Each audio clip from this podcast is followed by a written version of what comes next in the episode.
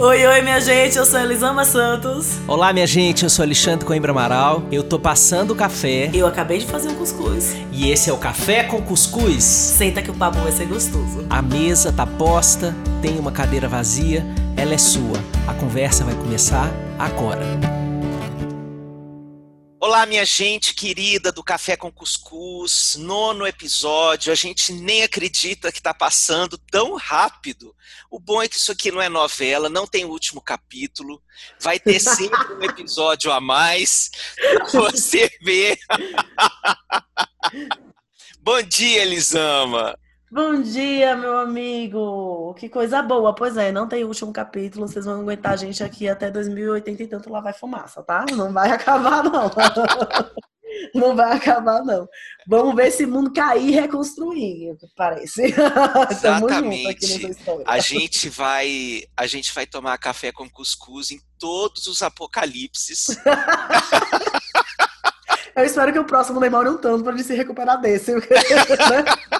Estamos precisando do fôlego. gente, hoje a gente vai falar de família, dos nossos pais. E aí, para começar esse papo, eu vou ler uma frase no livro que eu tô lendo, da Maya Angelou, que é o Mamãe e Eu e Mamãe. E aí eu vou ler a frase, depois eu vou passar para você, tá, Xande? Tá você seguir explicando pra galera. Então tá. O amor cura. Cura e liberta. Eu uso a palavra amor não como sentimentalismo, mas como uma condição tão forte que pode muito bem ser o que mantém as estrelas em seus lugares no firmamento e faz o sangue fluir disciplinadamente por nossas veias. Escrevi esse livro para examinar algumas das maneiras como o amor cura e ajuda a escalar alturas impossíveis e erguer-se de, de profundezas imensuráveis. Cara, eu acredito muito nesse conceito de amor. Que coisa maravilhosa. É, tá na minha lista já, então, dos próximos livros para ler, porque essa frase me arrebata. É, família de origem é um tema sensível sempre para qualquer ser humano, porque é facílimo a gente confundir ou ser induzido a confundir na família de origem esse amor de que a Maya Angelou fala com tanta propriedade, que é um amor puro, um amor das estrelas, do, do firmamento das estrelas, né?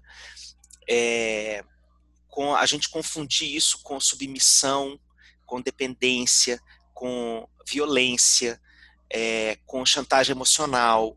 Né? Então, tem muitas confusões nas famílias de origem é, que são é, perpetuadas por uma cultura né, que vai passando de geração para geração, e a cultura vai fazendo a gente acreditar que a vida tem que ser daquele jeito que tem que funcionar daquele jeito, porque o seu bisavô vivia assim, a sua avó vivia assim, eu vivia assim, e por que que você não vai viver desse jeito?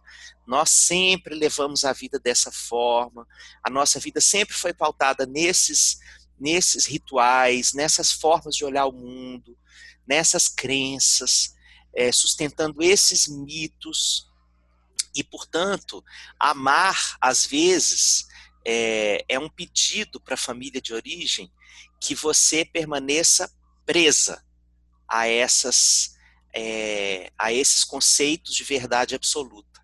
E quando você começa a construir uma trajetória na sua vida em que você começa a se apropriar da sua impressão digital, em que você começa a dizer assim, eu sou um ser único, eu sou uma pessoa que me diferencio de todas as outras da minha família e quero construir essa trajetória minha é, e quero poder escolher que eu faço da minha vida e quais são os valores dessa família que eu vou levar para minha. Quando você faz esse tipo de assunção na sua história, é, às vezes você recebe umas retaliações da família de origem, né? Uhum. É, então isso isso mexe com as nossas concepções de amor. É sobre isso que a gente quer conversar hoje com vocês. Ai, gente, é, é tão fantástico ouvir isso assim, olhar para nossa família. E sempre que eu falo de família, eu, eu gosto de falar assim, de lembrar que nós somos, todos humanos porque a gente tem do, dois, dois lados dentro dessa, história, que é esse lado do pai e da, que idealiza esse filho e que você que projeta nesse filho as próprias é, visões de mundo, né? Se a gente tem uma tendência de acreditar que os nossos filhos eles são os estandartes das nossas bandeiras, né? Eles carregam as nossas nossas bandeiras, nossos cartõezinhos de visita, né? Essa ideia de que o comportamento do meu filho disse eu sou uma mãe legal, um pai legal. E, e é tão cruel com o filho, seja ele de qualquer idade, você acreditar que a tua capacidade de mãe ou pai depende que ele confirme para as pessoas essa capacidade. E quando eu converso com os pais sobre a nossa tendência de gritar, de brigar e etc e tal, é que muitas vezes a gente não está brigando com a criança, a gente está brigando com o fato dela estar tá arrancando das nossas mãos a imagem que a gente criou da gente como mãe e pai, né? Dessa criança, comportamento, ele está completamente é, entrelaçado na ideia que eu criei de mim, e meu filho não está se comportando com a ideia que eu criei de mim, né? Então, dá essa briga. Mas aí vem do outro lado, e que eu acho que também é muito difícil, sou eu também me libertar os meus pais da ideia de paz que eu criei para mim. Que eu tenho de quem eles deveriam ser e que eles não são. E eles tinham que, porque eles são papai e mamãe. Uhum. Eu acho que os rótulos pai, mãe e filhos são os rótulos mais difíceis, porque são rótulos que interferem tudo na nossa forma de se relacionar. Por isso é que você tem que ler Porque Gritamos. Eu falo isso em todo episódio. É, assim, se me der o play, eu saio fazendo jabá. Mas é porque vocês veem uma frase dessa, vocês imaginem o livro todo, né? Mas isso que Elisama está falando é tão é tão sério, gente, que é, muitas vezes nós nos esquecemos de que quando nós estamos falando deles, ou do que eles não foram para nós, do que eles não puderam ser, o que eles não conseguiram ser, o que eles deveriam ter sido, é, nós estamos apenas fechando o circuito de uma conversação eterna em família sobre essas expectativas do que eu devo ser para o outro, do que o outro deve ser para mim. É, isso é uma narrativa infinita. Isso é uma narrativa que é, vai construir a história da família durante toda a encarnação e depois dela. Porque isso consiste é, em uma história é, que vai ser oralizada por outras pessoas. É, depois que a gente morre, outras pessoas vão contar a história da nossa relação com a família. Então vão falar lá, Elisama, Ave Maria, Elisama, Elisama era uma menina tinhosa. Elisama era é, era cascadura aquela, viu? Misericórdia. É, é, tia fulaninha, voinha tal, painho tal, vixe, né, tiveram trabalho com Elisama, porque aquela ali não arregou, não. Aquela ali foi. E, aí, e, a, e a forma com que os outros vão falando essas histórias perpetua é, essa narrativa e transforma algumas pessoas né, da família de origem em mitos e outras em detratores, né? Então, tem aquela figura emblemática também é, que é usada sempre nos momentos de correção, né? Olha, se você continuar assim, você vai virar fulano. né?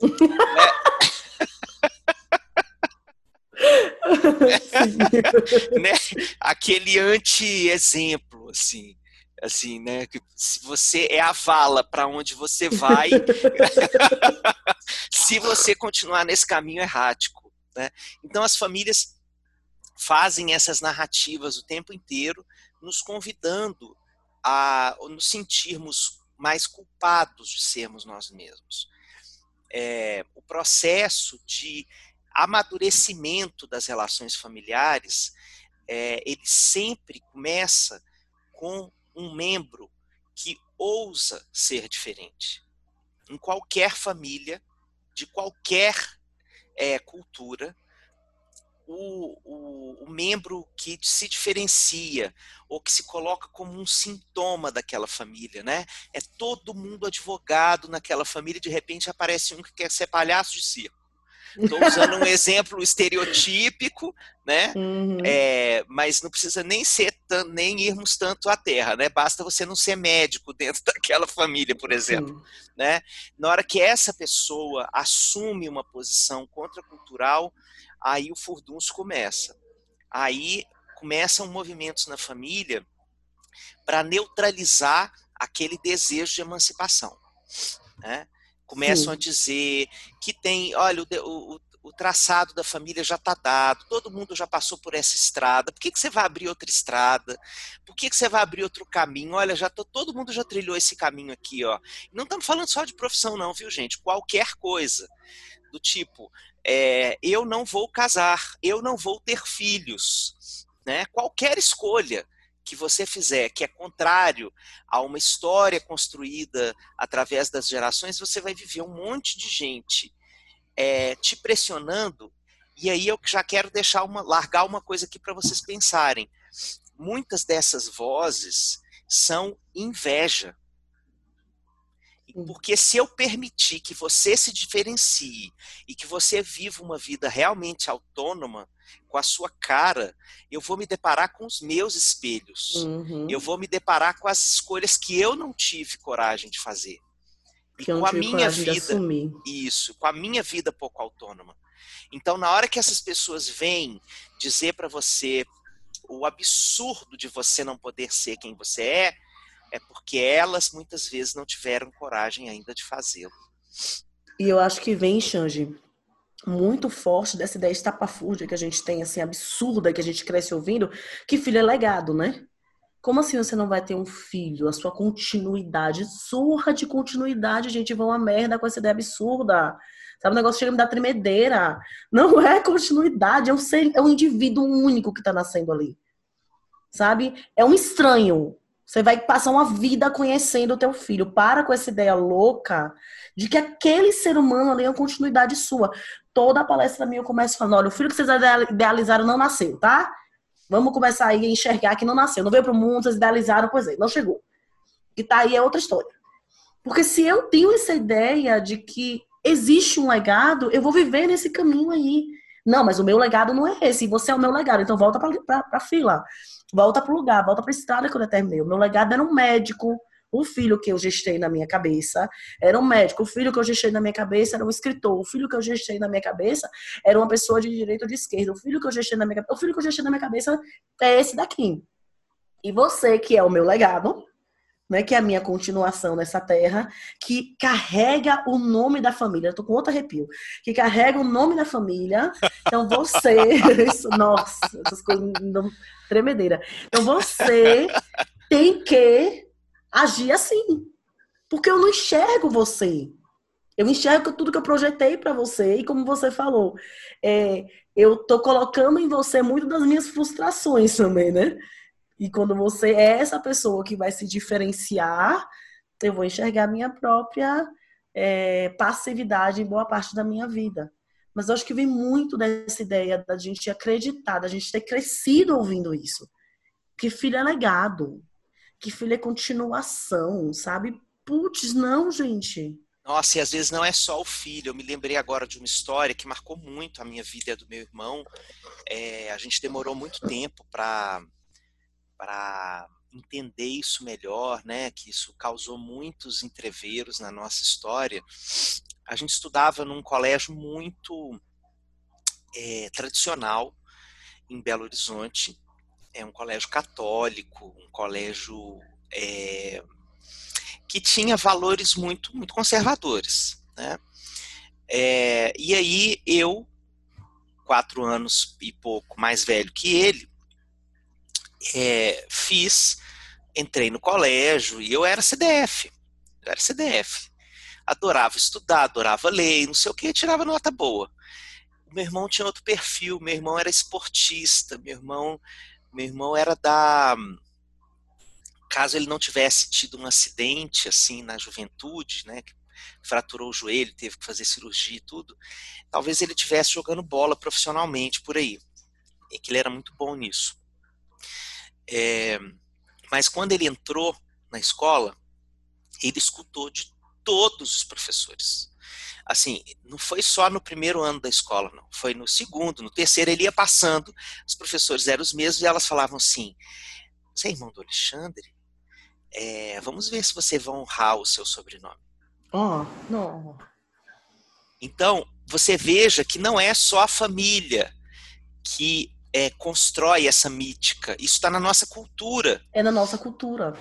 Né? Então, tem um monte de gente que faz eco com essas premissas e que é, dificulta o nosso trabalho de assumir quem a gente é, né? Porque você não tem que dizer só para sua mãe e para o seu pai, eu não sou essa pessoa. Você tem que dizer para a professora, você tem que dizer para o padre, você tem que dizer para né, todo mundo, para o universo eu cresci, inteiro. Eu cresci ouvindo assim, as pessoas viam. Quando eu comecei a demonstrar que eu não era o que meu pai é evangélico, meu pai é pastor, meu pai é capitão da PM, Assim, vocês percebem como é uma pessoa flexível, né? Pelo, pelo que eu tô falando aqui, como ele é uma pessoa flexível, fluida. Então, assim, é o capitão da PM. E ele era, enquanto eu era criança, a palmatória do mundo. Ele achava que ele podia criticar muitas pessoas. Então, ele achava que, assim, ele tinha uma procuração de Deus na Terra para falar: olha, isso aqui tá errado, você vai pro inferno. Isso aqui tá errado, você vai pro inferno. E aí, quando as pessoas começaram a ver que eu não era a submissa, a menina boazinha que a igreja prega, eu comecei a escutar, eita, que a Polinária vai pagar a língua com essa menina. Então, assim, se você não é o legado, você é quem vai castigar o teu pai. Isso. Ou você Sabe é um legado ou um castigo. Ou, mas você tá sempre aqui. A referência é teu pai. Não é porque você é você. Isso. É porque existe esse, né, esse legado ali, esses papéis em que um depende do outro, e como se a gente não pudesse de forma alguma sair desse lugar, né? E por isso é que a gente escolheu esse tema hoje, minha gente, porque nós estamos vivendo uma quarentena em que nós estamos, muitos de vocês que estão nos escutando, estão isolados fisicamente dos seus pais, das suas mães, né, das suas famílias de origem, e, portanto, é, com um certo vazio ritualístico destes encontros que às vezes marcavam essas, esses diálogos é, agridoces, que começavam bem, que tinham bons encontros e que no meio do, do macarrão do domingo tinha essas fisgadas, essas farpas, né? É, dos dois lados, né? Do seu lado para eles e deles para você, né? Porque você também estava é, ali de repente, falando das suas esquisitices para sua família, sustentando é, as suas experiências de vida que iam é, em uma direção contrária ou não de, de algum nível é, é contraditória com algumas premissas da família. Então você tinha que sustentar, porque você não, por exemplo, por que você estava usando essa fralda de pano nova, se tinha a fralda descartável tão prática que você, uhum. que todo mundo usa, ou por que que você está dando, está amamentando esse menino que já está andando? Né? Que isso é meio bizarro, né, gente? Hum, pelo menino amor de Deus. Hã? Hã? Pelo amor de Deus, já passou da fase de deixar esse menino do peito. Isso, né? Então. Ou por que, que você não bate nesse menino? Ele vai dar na sua cara quando ele crescer. Isso, isso, exatamente. Então, essas coisas todas que vão acontecendo e que vão estranhando esses momentos, né? Fazer, causando estranhamentos, causando desconfortos e tal. Nós estamos na ausência desses rituais e o que, que surge dentro de nós quando nós estamos recheados de ausência? O que que, o que, que nasce na gente quando a gente não tem que ir até eles? É. Que tipo de pensamentos e de sentimentos vocês estão tendo em relação à mãe, ao pai, à família de origem, à cultura familiar? Né? É, se nós temos sustentado aqui no, no Café com Cuscuz, mas não só aqui, porque a gente acredita nisso mesmo, que essa quarentena está botando a gente para fazer uma faxina psíquica, né? É, ampla, geral e restrita, aquela faxina que você pega o cantinho ali e passa o esfregão dez vezes no cantinho. Depois passa que boa. é, que boa é baianês, viu, gente? É, a Cândida de, de Cândida, Paulista. é, de Paulista, água sanitária. É, então, essa faxina psíquica que a gente está fazendo em todos os cantinhos da alma, né? O que que essa ausência desses rituais e desses encontros tem construído em vocês, né? Porque isso pode estar construindo um monte de coisas. Pode estar construindo cerimônias íntimas de perdão. Né? Você pode ter é, feito algumas concepções, né? Na hora em que você está transbordando emocionalmente com seu filho dentro de casa, na quarentena, você se lembra daquela música. Minha dor é perceber que, apesar de termos feito tudo, tudo, tudo o que fizemos, ainda somos os mesmos e vivemos como os nossos pais. É, nessa hora, como é que como é que essa educação que você recebeu, as mensagens que você recebeu e o seu desejo de, de ser diferente te chega, né? Eu só estou uhum. trazendo uma mínima cena é, dessa quarentena, mas também temos os nossos pais morando do outro lado da, da cidade ou em outra cidade, nós estamos preocupados com eles, né? Eles estão mais sensíveis porque também estão com medo, né? E o que que esse medo? Oi? Ou não? Ou não. com medo ou não. Ou não.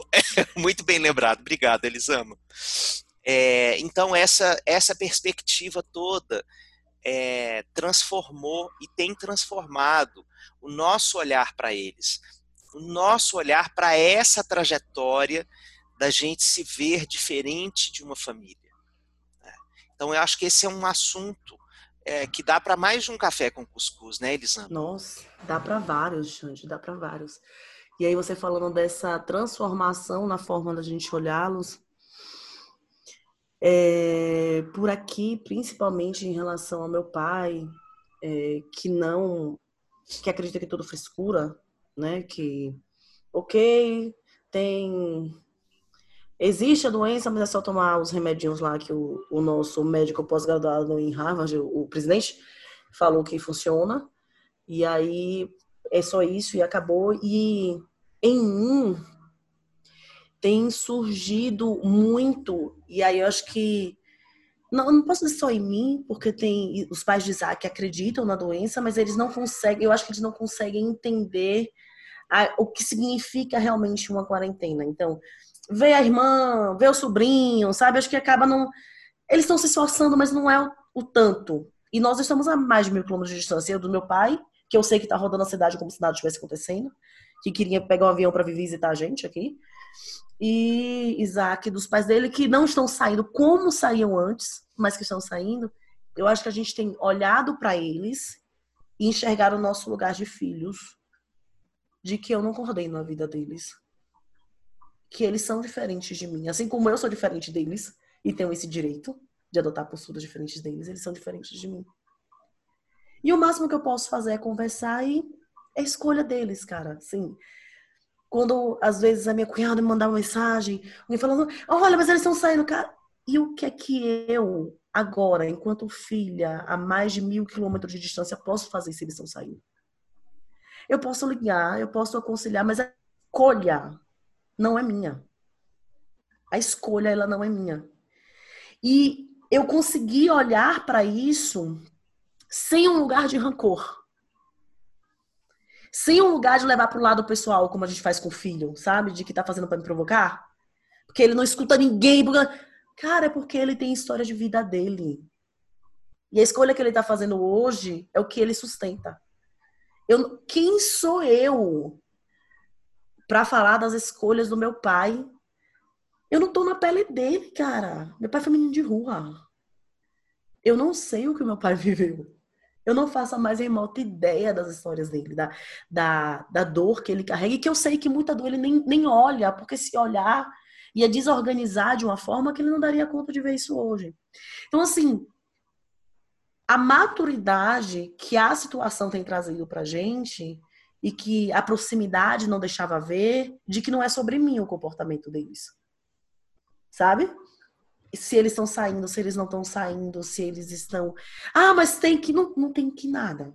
Eu posso explicar, eu posso conversar e eu posso falar do meu lugar de preocupação. Então, assim, às vezes eu ligo e faço, pô, tô preocupada, eu realmente gostaria que você estivesse bem. Se acontecer alguma coisa, eu não vou poder pegar um avião, eu, eu vou ter que fazer uma escolha se eu for ficar perto de vocês de você, meu pai, se estiver internado, de não ver meus filhos. É uma escolha que eu não quero fazer, porque eu não vou para a Bahia e voltar para cá e pôr meus filhos, meus filhos em risco. Então, por favor, né, eu, eu quero te ver mais, eu quero te ver bem, eu quero te ver saudável, estou preocupada. E ponto. Eu não posso simplesmente falar, ah, não vou mais ligar pro meu pai porque eu não vou perder a paciência. Cara, não é sobre mim, sabe? Assim, e eu acho que a quarentena, e vinha, eu vinha de um trabalho muito grande há algum tempo, desde que comecei a trabalhar com a minha criança interior, de humanizar meus pais, né? E eu gosto de falar humanizar em vez de perdoar, porque eu não tenho que perdoar nada. Eu vou humanizá-los, eu vou entender que houve motivo para tudo que aconteceu, vou entender a história deles e acabou. Assim, não, não tem essa de, ah, mas eu vou perdoar meus pais, que a gente, nessa história de perdão, a gente acaba se colocando um pouquinho acima Exatamente. deles, assim, eu vou te perdoar. Esse perdão católico é profundamente hierárquico Exa profundamente. Então não é esse lugar, é de humanizar, de chegar, putz, é tão humano quanto eu. Mas em mim, e eu vejo que em Isaac também nesse momento, em mim em relação ao meu pai, em relação à minha sogra, meu sogro, a minha mãe não, que tá mais em casa, é essa preocupação, mas esse eu tenho finalmente, inclusive diante da minha mãe, que tá sozinha em casa, eu tenho finalmente ocupado um lugar de filha na nossa relação, assim, sabe? De ok, é, é com vocês Assim, não sou eu que tenho que mandar e que tenho que coordenar e que tenho que. Eu não tenho nada e vocês não têm que nada. Eu acho que isso tem sido um ganho que está vindo com a quarentena muito forte pra gente, sabe? Que se a gente achar que a gente pode coordenar a vida deles e, e você tem que ficar em casa, porque é responsabilidade. Meu pai não escuta ninguém, ligar pra minha irmã e falar 10 horas. Cara, se a gente for viver isso todos os dias, acho que no começo da quarentena a gente fica nessa preocupação, mas depois você vai percebendo que não adianta, você vai infartar, você vai enlouquecer, você vai pirar, você vai ficar mal-humorado. E aí, nem a distância você vai conseguir falar. E se acontecer alguma coisa realmente com ele, vai, vai acontecer com vocês brigados. Sem se falarem. Sabe? E, e eu não é o que eu quero. Eu quero que, independente do que aconteça, eu te amo. Ok, suas escolhas são suas escolhas, eu não posso fazer nada pelas suas escolhas. Eu lembro de um paquera que eu tive que ele. Paquera, você tem a minha idade. É... Esse povo o quase 40 anos. E a gente, a gente paquerava na boate. Isso. paquera na boate. Sei, o paquera que eu tive. Que ele tinha brigado com o pai. Ele tava sem falar com o pai há uma semana e o pai morreu. Eles sem se falarem. E aí, no enterro, ele me abraçava, ele chorava, ele falava, eu estava sem falar com ele, Zama. Ele me chamava de Zama, eu estava sem falar com ele. Era a única coisa que ele conseguia pensar assim, por que é que eu estava sem falar com ele? Por causa de uma merda dessa. Porque quando acontece algum, alguma coisa, você, você, fica em perspectiva, né? Você se afasta, faz, putz, assim, sério que a gente estava sem falar por isso aqui? Entende? Então, assim, eu não tô aqui de forma alguma pregando, e aí é que a gente falou no começo, de que você vai topar qualquer tipo de relação com seus pais. Eu acredito que a relação abusiva é mais difícil a gente se, se desvencilhar a relação com os pais. Não é isso. É de entender o teu lugar, o que cabe, o que não cabe. E entender finalmente que não é sobre a gente. É tão bonito essa sua trajetória, né? Porque ela é a trajetória é, de você perceber o lugar muito, muito restrito de quem cuida. A gente tem uma ilusão da magnitude desse lugar de cuidado, mas ele é um lugar que está relacionado ao tipo de cuidado e ao momento do cuidado que faz sentido não para quem cuida, mas para quem recebe o cuidado. Então, é a pessoa que recebe o cuidado que diz: se eu quero este tipo de cuidado de você e agora. Se eu não quiser ser cuidado por você desse jeito e agora, eu vou dizer não, não quero. Né? É, então essa, essa, nós ainda temos uma noção de cuidado muito autoritária, introjetado na gente, né? De que os meus desejos de cuidador precisam ser aceitos imediatamente por quem está sendo cuidado, porque eu quero, porque eu tenho vontade, porque eu acho melhor que e que aconteça isso para você, né? E eu acho que a quarentena está desvelando essas essas ilusões, né? É tanto que no início da quarentena é, apareceu um meme que eu ri demais, que era você dizendo que é, chegou a hora de você dar o seu troco, de você dizer para os seus pais, você não é qualquer um. você não é todo mundo. É, é, você, não é, é todo, mundo. né? Então, é, fica muito claro isso. Agora, eu acho que ainda também tem uma outra camada de confusão que acontece, né, diante dessa perspectiva que você trouxe agora, de perceber que não é sobre você, porque quando a gente vai envelhecendo, é, os nossos pais já estão idosos. E normalmente eles vão precisar dos nossos cuidados. Né? Então eles vão construindo na vida uma, é, uma abertura que é, é, ontológica, né, que é da existência humana, eles vão construindo uma abertura maior de vulnerabilidade, de necessidade mesmo, que às vezes tem a ver com a sobrevivência deles, né, de acordo com o tipo de patologia que eles tenham, né, por exemplo, se tiver uma demência, qualquer coisa assim, você vai precisar estar presente ou ter alguma pessoa fazendo cuidado, porque senão eles não sobrevivem, né? É, mas a gente, de alguma forma, a gente é, isso é esperado de um filho, de uma filha, né? Que a gente inverta essa hierarquia que existiu até então e a gente passe a cuidar deles. Né? Cuidar Às barra vezes, mandar. É, exatamente. Às vezes a gente começa com essa é, hierarquia invertida desde criança. Tem crianças que são colocadas no lugar de cuidar do sofrimento de uma mãe, por exemplo. De uma mãe viúva, né? de uma mãe separada, que não conseguiu se refazer do luto de uma separação né? E tem muitas situações, mas essas situações não são é, bem-vindas. O que é esperado da nossa experiência é, no ciclo de vida é que no envelhecimento dos nossos pais nós estejamos ali prestando algum tipo de cuidado para eles. E aí a gente vai de novo aprender o que é cuidar. Se a gente não aprendeu direito com os nossos filhos, ou se a gente, por exemplo, escolheu não ter filhos, a gente vai aprender de novo na no envelhecimento deles, que a gente vai entender que eles são pessoas autônomas até a hora da morte, né? É, que, por exemplo, você pode é, ter uma pessoa que está acamada, por exemplo, parkinsoniana, entende? Com com uma doença degenerativa e ela pode resistir bravamente à administração de uma medicação.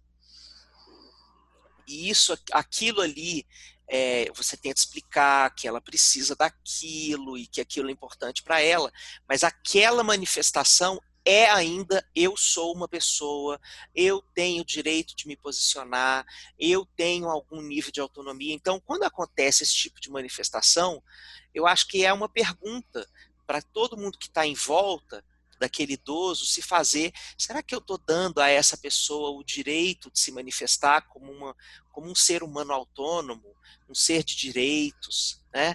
É, que está fazendo com que ele sinta essa necessidade de, de demarcar isso com essa força na hora. Com essa veemência, né? Com essa veemência, na hora que eu vou colocar um remédio embaixo da língua, né?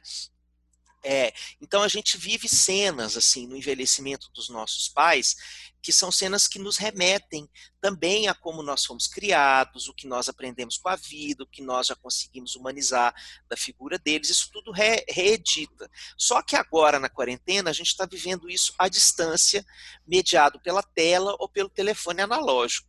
Né? Então eu sinto que está uhum. acontecendo muita, muita coisa aí né, nesse diálogo sobre o que é seguro. Porque, veja, o que a pandemia está trazendo para a gente de discussão é o que é segurança, é, o que é liberdade, né? o que é irresponsabilidade, que são os mesmos temas que geriram o nosso processo de educação na condição de educação. De... Sim. Né? Estamos e a gente sobre tem, as mesmas coisas. É, e essa ideia que você está falando do cuidado, é, é muito importante a gente entender que o cuidado é sobre quem está sendo cuidado e não sobre o cuidador.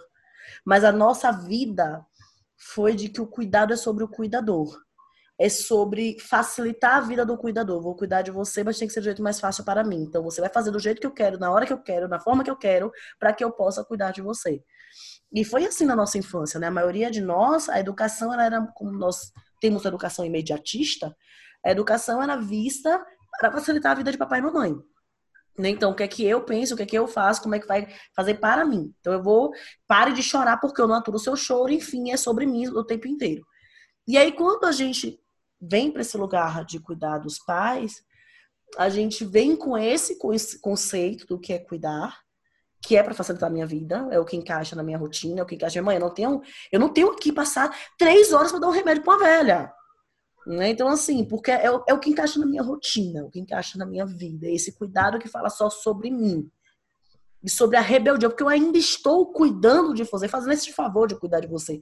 E você não está aceitando o cuidado na hora que eu quero, do jeito que eu quero, da forminha que eu quero. Porque a gente tem essa, essas relações em que a gente não enxerga o outro. E eu acho que essa esse é o grande ponto em todas as relações e que a relação de pai e filho é uma das mais difíceis da gente conseguir enxergar o outro. Né? Porque são muitas lentes que embaçam a visão na hora que eu olho para os meus filhos, na hora que eu olho para os meus pais. Com as outras pessoas é menos, mas com eles, o, o nível, de, o número de lentes e de filtros e de coisas que até eu conseguir enxergar quem eles são é muito grande essa esse olhar para quem eles são de verdade, ele é, é indissociável para o olhar para quem nós somos de verdade. Né? É, os mitos sobre nós mesmos que precisam cair é, para as nossas condições de filhos, para o filho que eu fui, para o filho que eu consigo ser. Isso tudo são mitos que a gente constrói né, imagens idealizadas que nós sustentamos no silêncio é, e que muitas vezes são os nossos pais que vêm dizer assim: você não é essa pessoa toda que você está imaginando. Né? É, é muito difícil esse encontro com essa verdade, com essa falência das nossas ilusões, né, dos nossos mitos. É, então eu sinto que está tudo sendo colocado nessa quarentena é, e isso é uma pressão a mais, né? É uma pressão a mais nesse momento em que a gente tem tantas coisas para cuidar, que a gente vem falando aqui nos episódios anteriores, anteriores. Maratone aí para você conhecer tudo que a gente tem discutido sobre esse período tão particular e tão transformador e tão revolucionário da vida humana, né? Na Terra, nesse, esse, essa transição que a gente está vivendo é, eu sinto que agora é um momento da gente se fazer perguntas mais colaborativas, assim, perguntas que construam uma abertura, que façam a gente pensar diferente, né? É, perguntas que levem a gente para outros lugares da vida. Né? É, o que será? Que conversas eu nunca tive com os meus pais? Podem ser úteis para ambos, que podem fazer com que ambos se sintam melhor reconhecidos, melhor vistos, né? Como foi a história do reconhecimento que eu dei à singularidade da personalidade do meu pai e da minha mãe?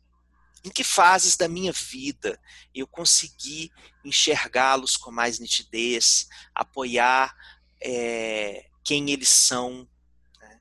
Isso não significa aceitar completamente é, todas as ações que as pessoas fazem, porque você pode ter discordância dessas ações, porque inclusive podem ser ações é, reprováveis do ponto de vista, por exemplo, dos direitos humanos, podem ser ações uhum. violentas. Então, você aceitar o outro não quer dizer concordar com suas ações. Porque a discordância, ela é palco da existência da vida. Né? É, então, nós vivemos nesse mundo em discordâncias, mas aceitar o outro é aceitar que essa discordância possa existir e nós continuemos unidos aqui nesta vida.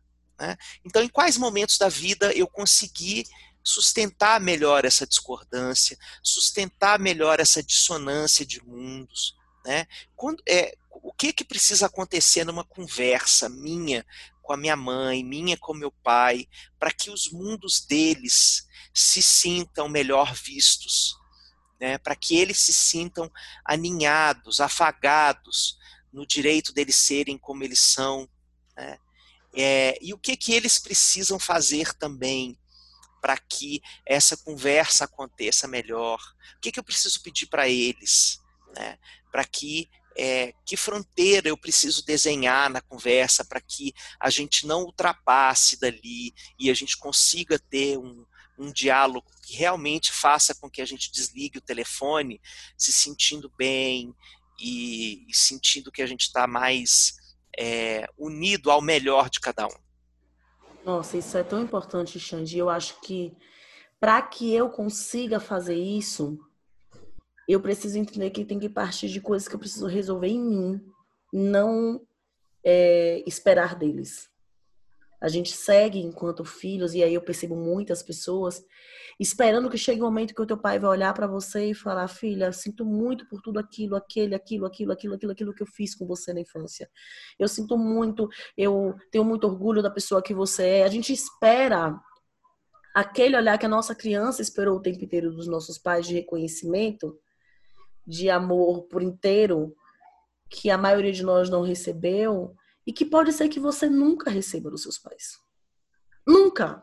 Pode ser que o seu pai e a sua mãe nunca cheguem para você e falem que concordam com o que você pensa sobre política, sobre, sei lá, sobre. Nossa, atualmente a gente tem muita coisa para discordar, né? Sobre terra plana e terra redonda. Mas, enfim, nunca achei que a gente ia ter esse ponto para discordar na vida das pessoas. Então, a gente, a gente hoje tem muito ponto, e, e talvez nunca venha concordância nesses pontos. Nunca. E eu preciso entender que eles não são obrigados. Porque quando eu resolvo isso aqui dentro de mim, porque assim como eu falo para os pais, mate o filho ideal, amor, porque ele não vai vir, esquece esse negócio, joga essa forminha fora, joga ela bem longe. Porque enquanto você estiver apegado à forminha do pai ideal, do filho ideal, você não se relaciona com o filho real, o que está aqui na sua frente, né? Eu brinco que a forminha, a forminha quadrada com a forminha estrela, com a estrelinha do mar. Você tem a forminha quadrada pronta para receber teu filho, aí nasce a estrelinha do mar. Enquanto você estiver com a forminha quadrada, você não vai conseguir educar a estrelinha no mar. Não vai caber. Você vai ter, fazer um esforço imenso, você vai ferir alguém, vai ficar bizarro. Joga essa, essa forminha quadrada fora. A gente precisa jogar a forminha do papai ideal fora e da mamãe ideal fora. Ou pelo menos olhar para ela e falar: Ok, forminha, você é só uma forminha. Para poder conseguir se relacionar com eles.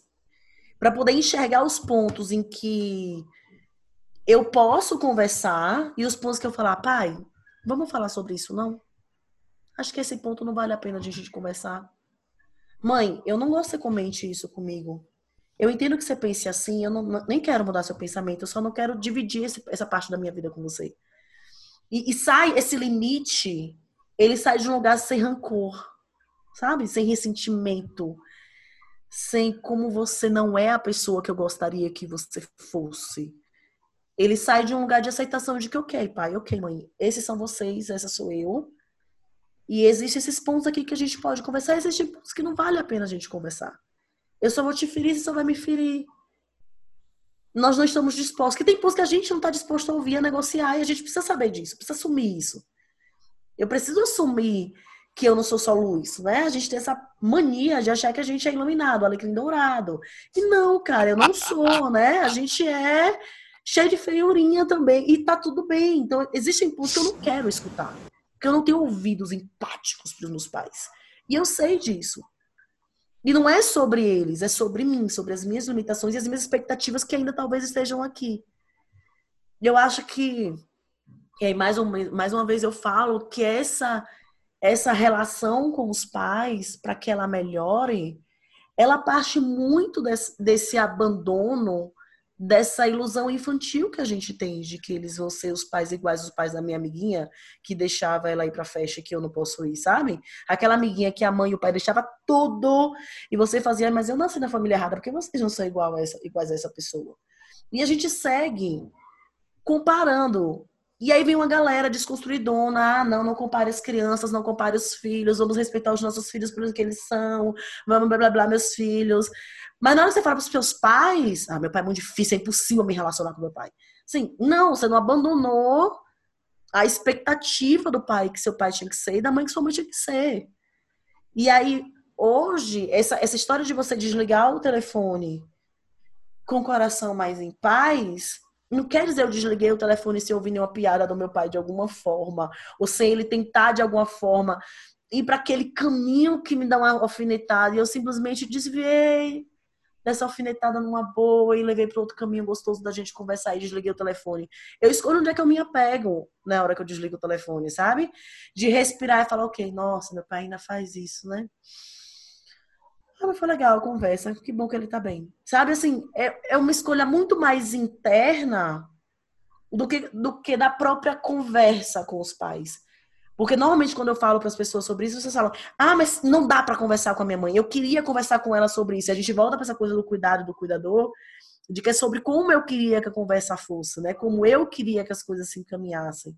E não é nessa construção de que existe ali um ser humano que não é quem você queria que fosse. E OK, eles não são obrigados.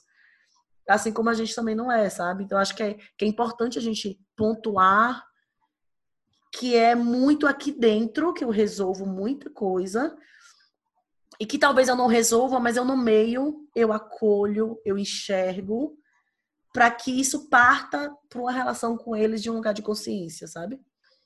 Bom, sabe como é que eu acho que eu gostaria de ir encerrando o nosso papo? Hum. Eu quero ler uma carta do meu livro. é, dar um spoilerzinho só para só para cuscuzeiros, entendeu? é, porque posso contar um pouco o contexto do livro? Claro. É, bom, o livro na hora em que vocês estiverem escutando esse episódio, provavelmente o livro já estará em pré-venda. É, o nome do livro é Cartas de um Terapeuta para Seus Momentos de Crise vai ser publicado pela editora Planeta em todo o Brasil, agora no mês de julho. É, e é um livro em que as emoções te escrevem cartas. Então, tem carta da tristeza, tem carta da raiva, tem carta da culpa, tem carta do ciúme, tem carta da saudade, tem carta de, de muitas instâncias da vida é, que entram na sua casa, te visitam e te escrevem cartas sobre a sua relação que você desenvolve com cada uma dessas é, dimensões da nossa existência, né? E eu fiz uma, uma carta um pouco diferente, coloquei no livro, que é a carta dos nossos ancestrais. Né? Então Opa. eu vou ler essa carta aqui. Carta dos seus ancestrais, que podem ser muito mais do que os defensores da cultura familiar. Então agora quem vai falar com vocês são os seus ancestrais. A carta começa assim: Oi, nós somos muitos. Somos seus avós, bisavós, tios distantes, primos que você nem conheceu, de lugares tão longínquos quanto a época em que fizemos a vida acontecer. Apesar de sermos memória, de sermos inúmeras vidas, inclusive de gerações diferentes, temos como falar por um coletivo. Somos seus antepassados.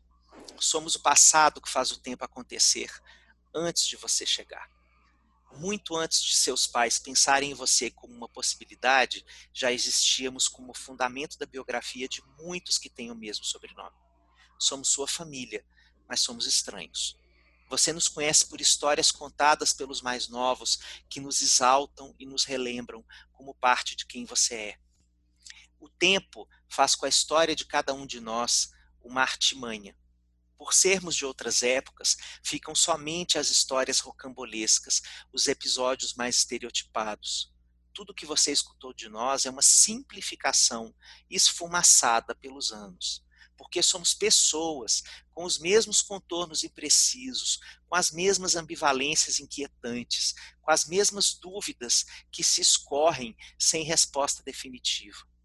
Mas as histórias que sobram de nossa experiência são escolhas que apenas parecem nos retratar.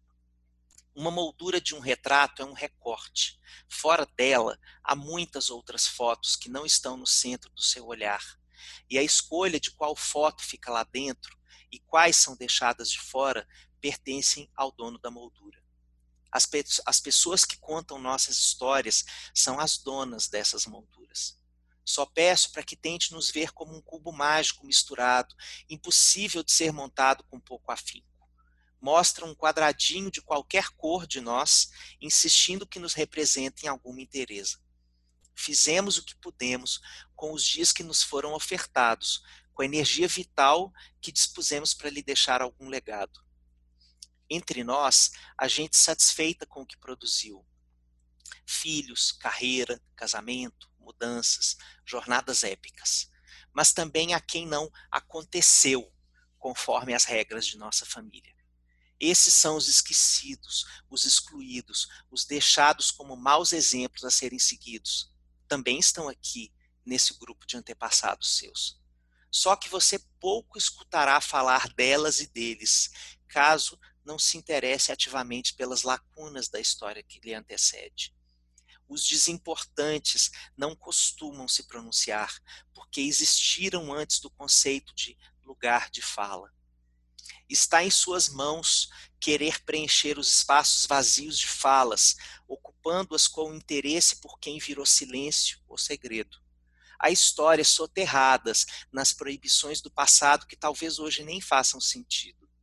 Tabus que hoje são risíveis já fizeram muita gente sofrer entre nós. Você conhece a força da vergonha, que diminui a envergadura do olhar de quem a sente. Imagine ser uma vergonha, ser reduzida e congelada numa imagem deplorável. Uma cultura familiar pode produzir isso, assim como pode fazer luz e aplauso para tantos outros. Você lembra aquela avó tão nomeada por tantos até hoje? Tome ali a foto dela, veja que há algo perdido no seu olhar. Ela portou durante boa parte de sua vida um segredo aparentemente protetor para a família. Ela tinha que ocultar uma característica de um de seus filhos que envergonharia todo o grupo familiar diante da sociedade da época.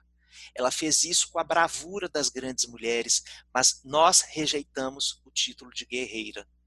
Ela foi vítima dos costumes do seu tempo, refém das estreitas possibilidades de existir fora do que a sociedade dizia ser uma vida digna. Ela, como todos os que guardam segredos familiares, sofrem uma perda lamentável em suas vidas. O segredo não consegue conviver bem com a espontaneidade, porque existe para ser muito bem escondido. Então, quem sabe dele precisa deixar de viver sua própria vida para viver em torno do segredo.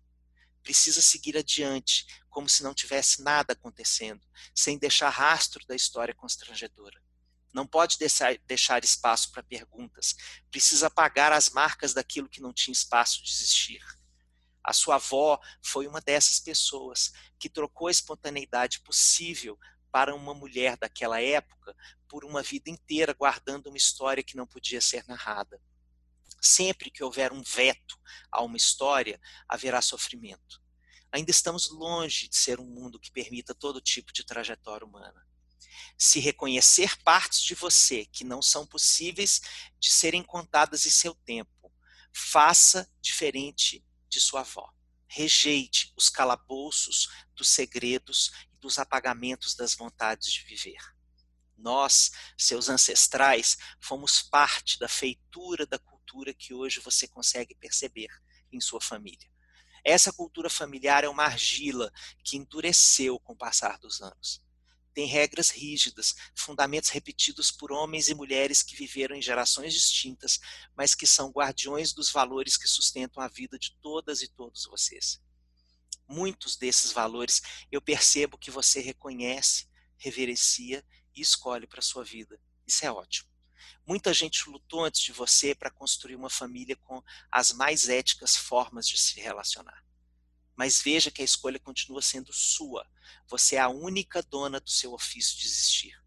Nenhum outro alguém pode definir por você os valores que lhe inspiram a levar os dias.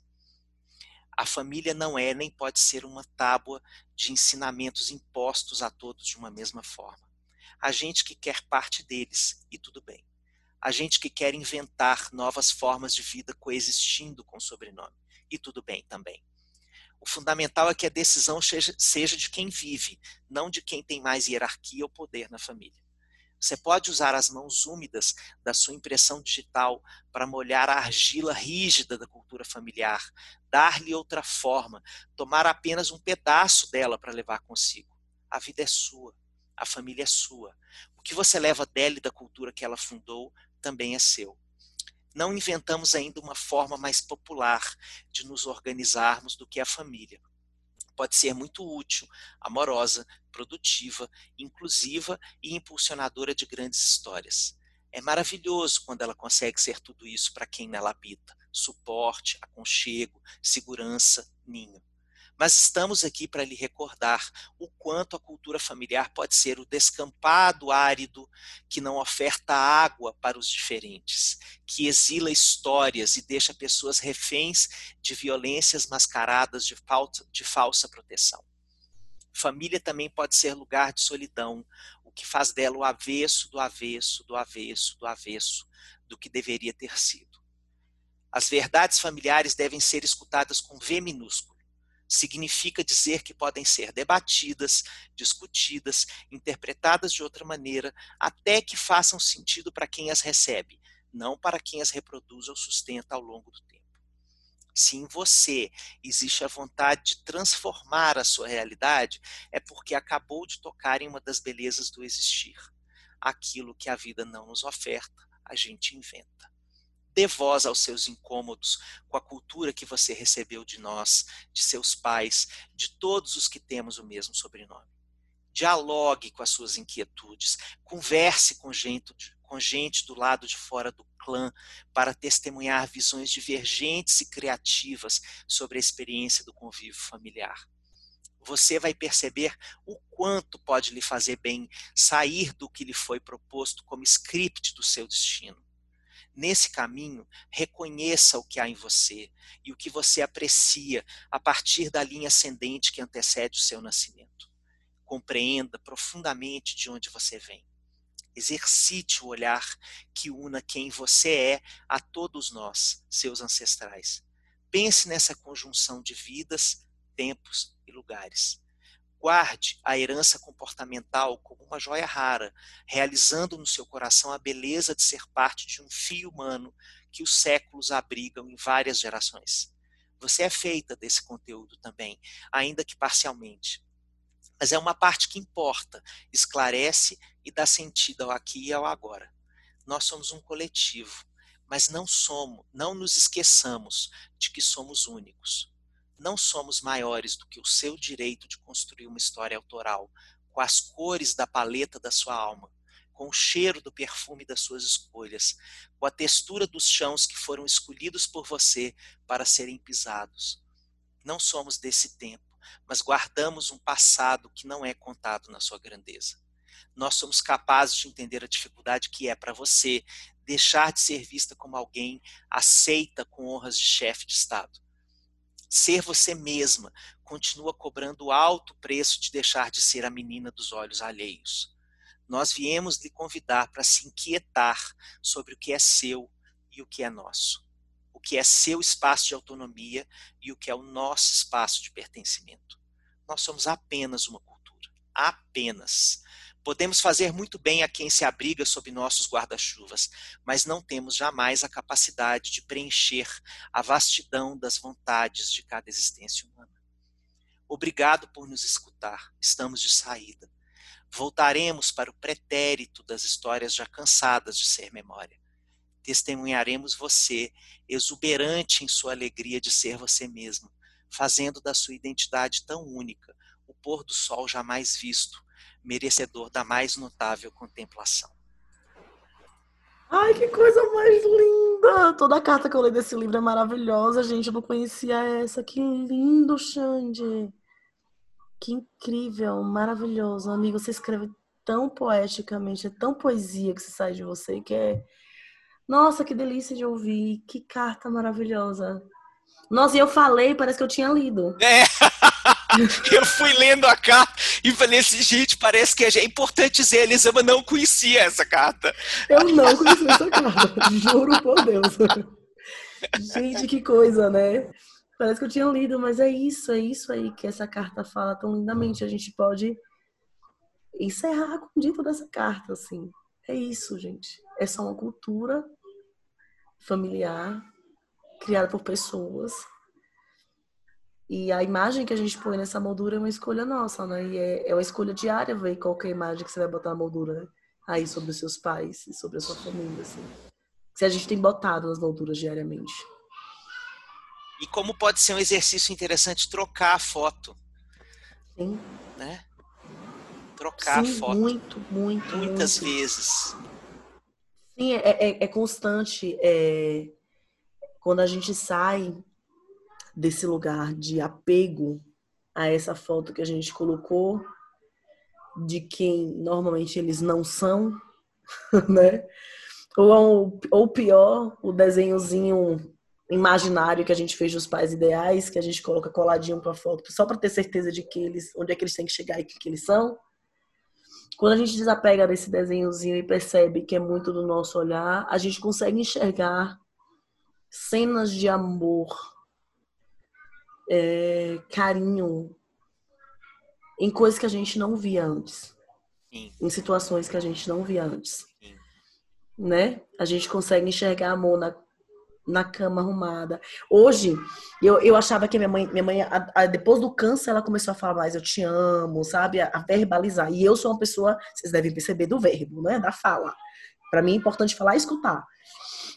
E ela não falava muito. E eu achava aquilo muito estranho. E aí hoje, quando ela me liga e me pergunta o que é que eu comi e me mostra o prato dela, fala, ó oh, filha, tô comendo a verdura, tô comendo isso. Eu escuto eu te amo, mesmo que ele não seja dito. Eu consigo escutar o eu te amo, mesmo que ele não saia com eu te amo, sabe? Sim. Quando eu, eu falo com meu pai, e aí ele pergunta como é que estão as coisas, ele conta as coisas dele, ele dá risada. E, e às vezes ele não precisa abrir a boca. O jeito, a, a, a linguagem física dele ali, eu sei que existe o eu te amo. Apesar de que ele sempre foi de falar, mas a minha, os comportamentos dele e muito do que eu me apegava diante do comportamento dele, nublava e eu não conseguia. O que ele falava e a vida parecia não, não estar tá juntos. E hoje o que ele fala e a vida ela estão bem mais juntos porque saiu a moldura do que eu queria que fosse, sabe? E aí eu consigo escutar o eu te amo. E eu te amo, ele existe. Ele existe mesmo que ele não venha no lugar de eu ter orgulho de você, de que você é incrível, de que você não é sobre isso, né? Ele existe. E é como essa sua carta falou assim, o que, que eu estou escolhendo né, nessa moldura? Porque o que eu escolho, a foto que eu escolho, ela me permite ou não ouvir esse eu te amo que não é dito necessariamente, sabe? Que nós possamos fazer a tradução é, das cenas aparentemente vazias, como os eu te amo, que os nossos pais e mães não conseguiram dizer, porque também a cultura deles não era uma cultura que fomentava essas palavras com tanta facilidade, como nós estamos reconstruindo a nossa para podermos dizer com a fluidez que temos conseguido que nós possamos então rever essas molduras, rever as fotos, rever os diálogos no aqui e agora, porque a quarentena é hoje, é agora. Então, que fique para cada uma e um de vocês é, esse convite para a gente olhar para aqueles que nos antecederam e que estão do lado de fora das nossas quarentenas, com todas essas novas camadas, com os olhares menos simplistas, mais complexos, mais humanizados, mais verdadeiros, é, e que são absolutamente emparelhados com o nosso olhar para nós mesmos, usando é, a mesma verdade para olhar para a gente e para olhar para eles. Então, assim, a gente dá um beijo em você, assim, aquele beijo e aquele abraço de corpo inteiro que a gente tem sentido tanta saudade de dar, que você receba o nosso abraço e até semana que vem com mais um café com cuscuz. Eles amam meu amor, muito obrigado por mais um por mais um. A gente sai renovado dessa conversa, né? Nossa, eu ia falar isso, é um negócio que. Ai, eu, eu saio sempre com, com o coração quentinho, assim. As reflexões que a gente tem aqui, os caminhos que você consegue me levar para pensar, assim, são maravilhosos. Bem, eu só quero dizer para quem está escutando a gente que hoje as minhas crianças elas estão muito loucas. Então, assim, houve grito diversas vezes de Miguel para Helena de para, Miguel, Helena! Então, assim, eu creio que eu tentei mutar aqui. Temos alguns... áudios vazados. Então, então, tem esse ruído ambiente de crianças. Um nível de animação muito maior que o de Nada costume. mais quarentena do que isso. Cara, eles resolveram brincar o episódio inteiro na escada aqui da porta do meu quarto. Então, assim, eu tô ouvindo. Descendo subindo a escada. E eu tô aqui, será que tá saindo? Será que não tá saindo? Aquela tensão quarentena de produzir em casa. Mas é isso, é o que dá. É o que temos para hoje é e por muito tempo. um gente, beijo, obrigada. querido. Amei. Beijo, beijo, beijo. Até o próximo. Até, gente. Tchau.